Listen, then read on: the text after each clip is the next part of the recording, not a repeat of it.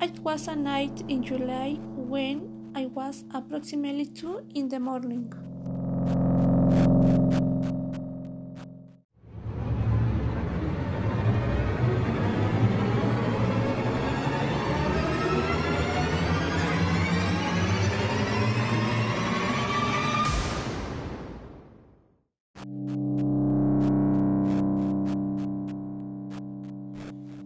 We were all sleeping, but noises were heard from the rooftop.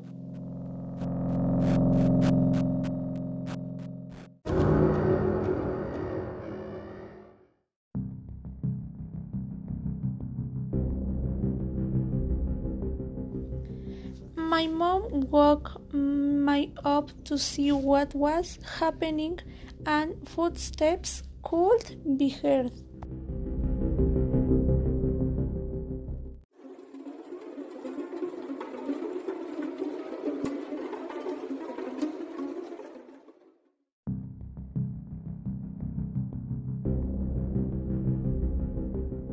Suddenly, a ball of fire collided with the window of my mother's room and left the mark that to date has not been removed.